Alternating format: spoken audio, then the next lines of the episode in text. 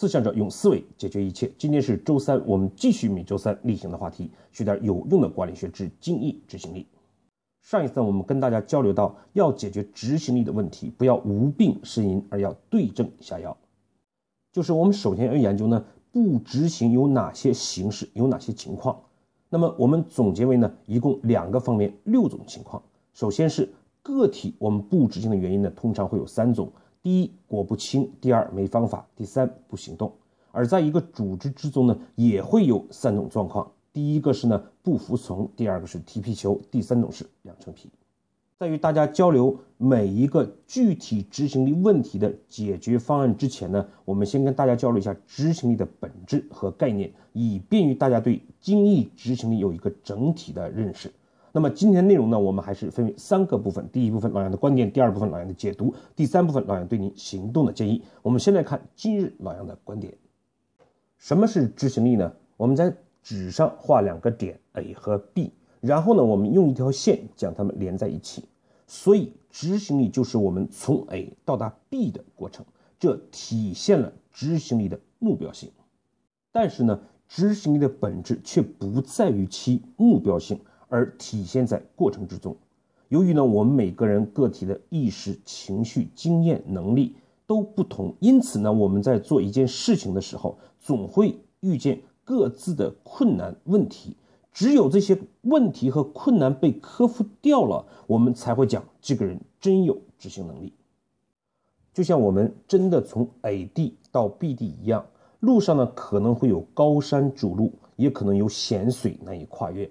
我们会不会讲呢？因为前面有山，所以路被挡住了；因为前面有水，所以就过不去了。其实呢，这里面的每一个因为所以，我们都叫一个冲突。执行力呢，就是我们不断发现冲突、解决冲突的过程，就是要逢山开路、遇水架桥。我们发现的冲突越多，解决的越多，这也就意味着你的能力越强，你的执行力越强。而在这一个过程之中，你的收获也收获也是最大的，成长也是最快的。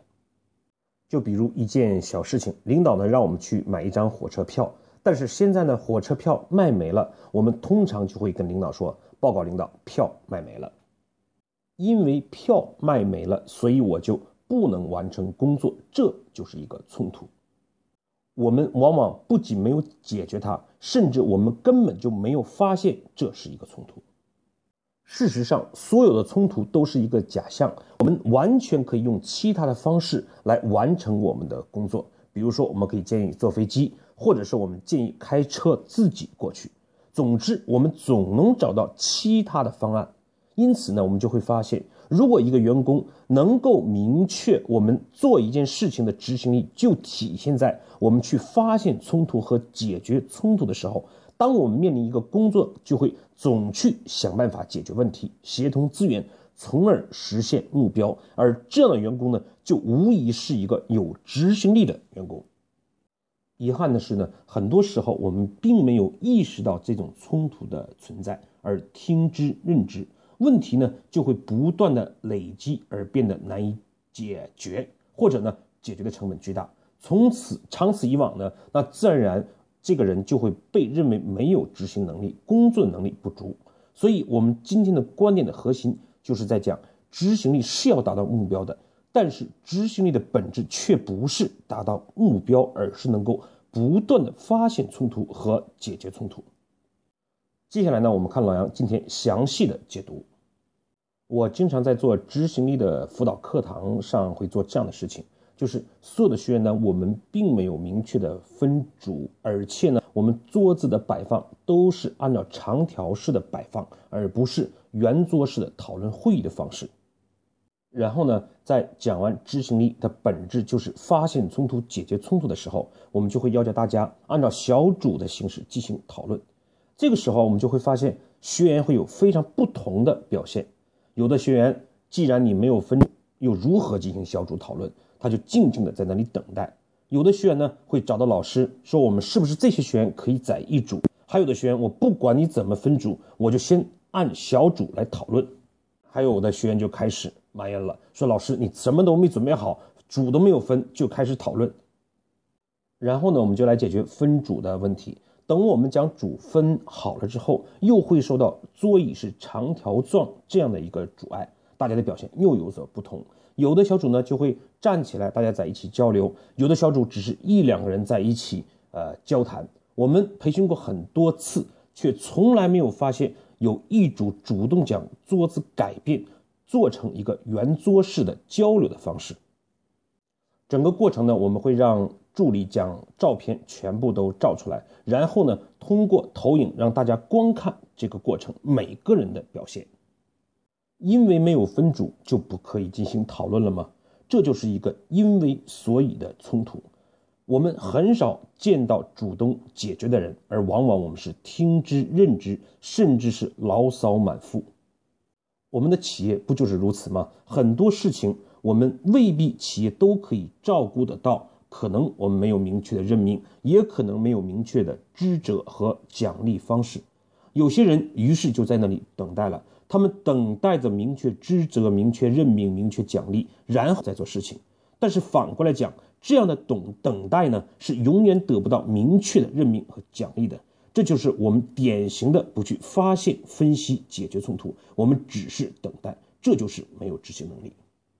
我通常呢会请大家把手放在椅子上，其实仅仅是一张小小的椅子，就把我们固定在了我们的位置上，我们的自由、我们的智慧都被限制住了。为什么我们不能够面对我们的目标去解决这些凳子的问题、这些分组的问题，主动的去发现、解决冲突呢？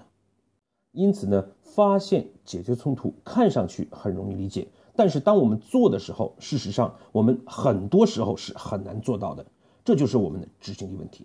所以呢，我会给他们真正的十分钟的时间，重新讨论这个话题，然后呢，要求他们为了两天学习有更好的收获，让他们重新的进行分组以及对桌子椅子进行安排。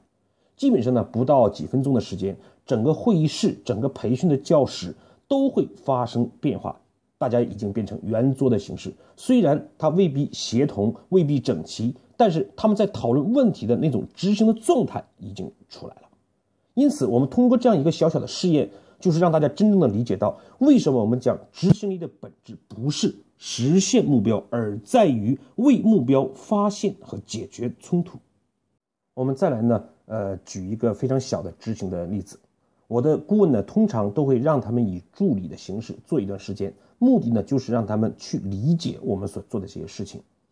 那有一次呢，我们在客户那里去做辅导，当我要在白板上写字的时候，发现呢没有白板笔。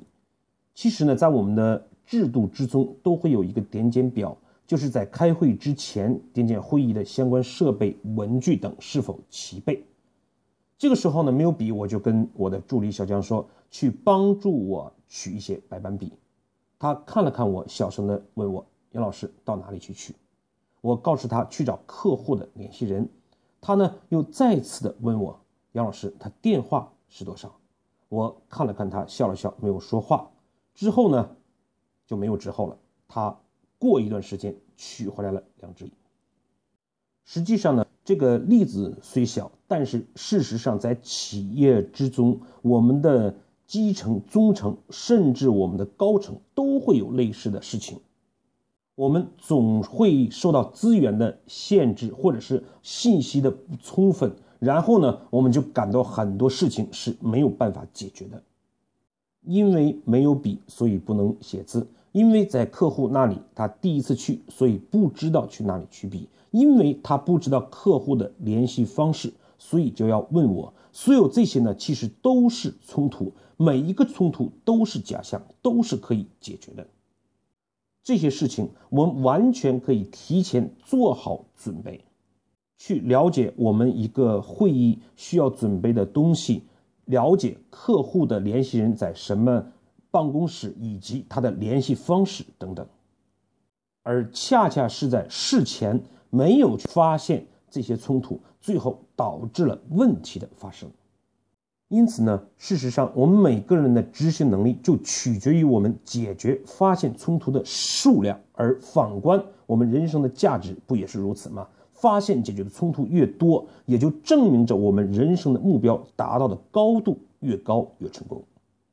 我们的总结一下今天的观点和解读：第一，执行我们可以理解为从 A 到 B，这是执行力的目标性、目的性，但这并不是执行力的本质。